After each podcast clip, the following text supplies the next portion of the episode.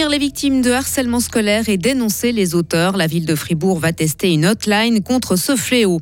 30 ans après l'initiative des Alpes, le trafic de camions augmente à nouveau. Question de moyens, mais aussi de volonté. Il a brillé ce week-end au championnat d'athlétisme en salle. Retour sur le 400 mètres victorieux du fribourgeois Charles Devantel. Et le temps va être plus ou moins ensoleillé après les dernières pluies, maximum 11 degrés. Les jours suivants s'annoncent instables, encore et toujours. Mardi 20 février 2024, Sarah Camporini, bonjour. Bonjour Mike, bonjour à toutes et à tous. Une hotline pour euh, lutter contre le harcèlement scolaire. Le Conseil général de la ville de Fribourg souhaite que la ville examine la question et mette en place un numéro d'urgence permettant de prendre en charge les victimes et leurs familles, mais également de dénoncer les cas de harcèlement. Pour la PLR Véronique Grady, l'une des auteurs du texte, ce genre de dispositif est devenu indispensable. Le harcèlement aujourd'hui ne s'arrête plus euh, sur le chemin de l'école ou euh, à l'école. Maintenant, avec les réseaux sociaux, ça, ça ne s'arrête plus, c'est permanent et il est important d'avoir ce genre d'outils pour les victimes, pouvoir euh, les, aider et les coacher. L'idée, c'est de pouvoir euh, mener un projet pilote au niveau de la ville, donc à un niveau plus petit, pour ensuite, pour voir si ça fonctionne bien, le faire au niveau cantonal. Le conseil communal fribourgeois a maintenant un an pour élaborer et mettre en place un projet pilote de hotline contre le harcèlement scolaire. Il faudra aussi prévoir une communication sur le numéro d'urgence à chaque rentrée scolaire. C'était attendu, Sarah. Le conseil général fribourgeois refuse l'idée d'un stationnement gratuit pendant une heure en ville. Oui, selon ses opposants, l'initiative provoquerait un afflux supplémentaire de voitures et des difficultés d'accessibilité au centre de la localité. Les partisans, eux, estiment qu'offrir une heure de stationnement gratuite profiterait aux entreprises locales. Mais c'est la population qui aura le dernier mot, vraisemblablement en juin prochain.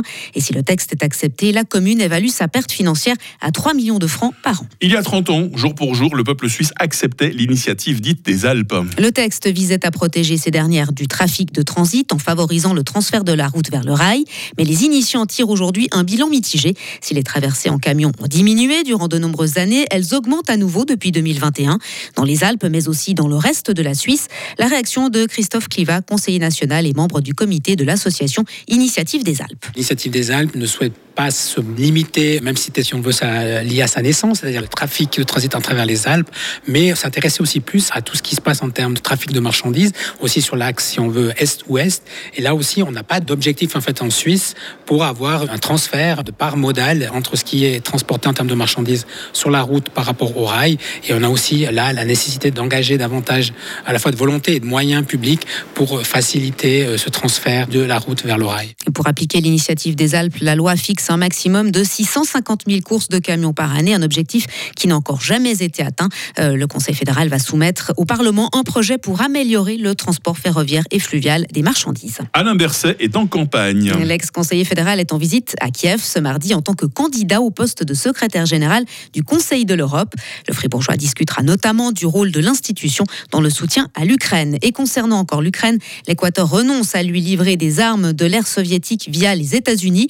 Il faut dire qu'une promesse en ce sens a déclenché la colère de Moscou et une interdiction des importations en Russie des bananes équatoriennes. Et donc Quito rétropédale, même si la Russie est entre-temps revenue sur sa décision radicale. La question armement, toujours, euh, Sarah. L'Australie met le paquet pour renforcer sa marine de guerre. Ah oui, le pays veut doubler le nombre de ses principaux navires de combat au cours des dix prochaines années. Il est prêt pour cela à augmenter de plus de 6 milliards de francs ses dépenses en matière de défense. Cette stratégie intervient dans le contexte de course aux armements en Asie-Pacifique. Charles Devantet savoure. Dimanche après-midi à Saint-Gall, le Fribourgeois a remporté le 400 mètres des championnats de Suisse d'athlétisme en salle.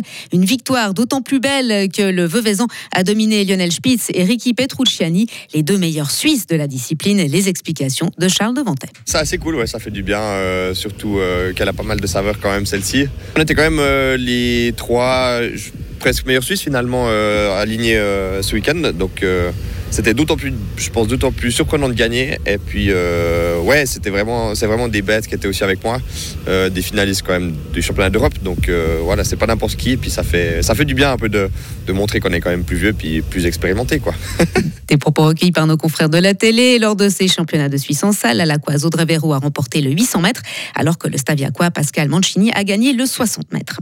Et enfin, hockey sur glace, Genève Servette a rendez-vous avec son destin ce soir dès 19h30 à la patinoire des Les Grenats doivent disputer la finale de la Ligue des champions de hockey euh, face aux Suédois de Skellefteå. Je vais y arriver à le dire. voilà, en difficulté euh, parfois cette saison en championnat de Suisse, les Genevois ont en revanche réussi un parcours sans fausse note sur la scène européenne. Vous qui avez grandi quand même à Genève avant de choisir Radio Fribourg, Sarah, vous, vous avez votre cœur qui va battre un petit peu pour... Un peu quand même. Un petit peu quand même, on est obligé là. Merci beaucoup. Vous êtes de retour à 8h30. Hein. Retrouvez toute l'info sur frappe et frappe.ch. Radio FR. Quelle est la couleur du ciel? Il est 8h06, on parle météo. C'est pas les sujets de conversation les plus agréables, hein, la, météo temps. Hein. La journée euh, débute sous quelques averses avec de la neige à 1200 mètres. Le temps va vite devenir sec. Les nuages résiduels vont se dissiper, mais le temps ne sera pas totalement ensoleillé parce qu'il y aura de nombreux voiles élevés euh, cet après-midi. On a une faible bise hein, qui souffle sur le plateau. Les minimales, 2 euh, degrés à Fribourg et à Bulle, 3 degrés à Payerne. On attend 9 degrés à Romont, 10 à Fribourg et 11 à Estavayer-le-Lac. Demain mercredi, il y aura peut-être des grisailles matinales. Mis à part ça, le temps sera d'abord bien ensoleillé, puis le ciel se couvrira dans l'après-midi. La soirée sera pluvieuse, neige entre 1500 et 1800 mètres. Il fera au minimum 2 degrés, au maximum 12 degrés. Euh, jeudi, il y aura des pluies le matin hein, et le soir, des éclaircies à la mi-journée, température 13 degrés avec un fort vent de sud-ouest.